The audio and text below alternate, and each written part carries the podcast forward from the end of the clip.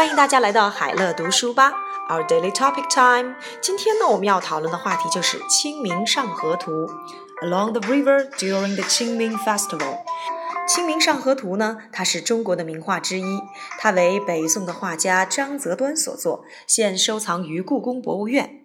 《清明上河图》宽二十五点五厘米，长五百二十五厘米。画卷里，画家描绘了北宋清明时节都城的自然风光和人们的日常生活。《清明上河图》内容丰富，会有大量的人物、树木、动物、车辆、建筑和船只。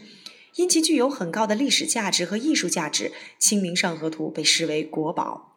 我们来看一看这一段内容的词汇难点：名画 （famous painting），famous painting；收藏 （keep or collect）；描绘 （capture or paint）；都城 （capital），capital；自然风光 （natural scene），natural scene；日常生活 （daily life），daily life。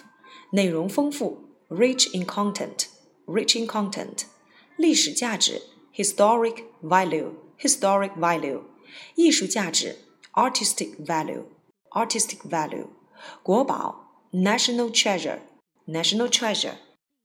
Along the river during the Qingming festival is one of the Chinese famous paintings, painted by Zhang Zeduan, a painter in the Northern Song dynasty. This painting is now kept in the Palace Museum. The painting is 25.5 centimeters wide and 525 centimeters long. In the painting, the painter had captured the natural scenes and the daily life of people of the capital during the Qingming festival in the Northern Song dynasty. The painting is rich in content with a large number of humans, trees, animals, carriages, buildings, and boats.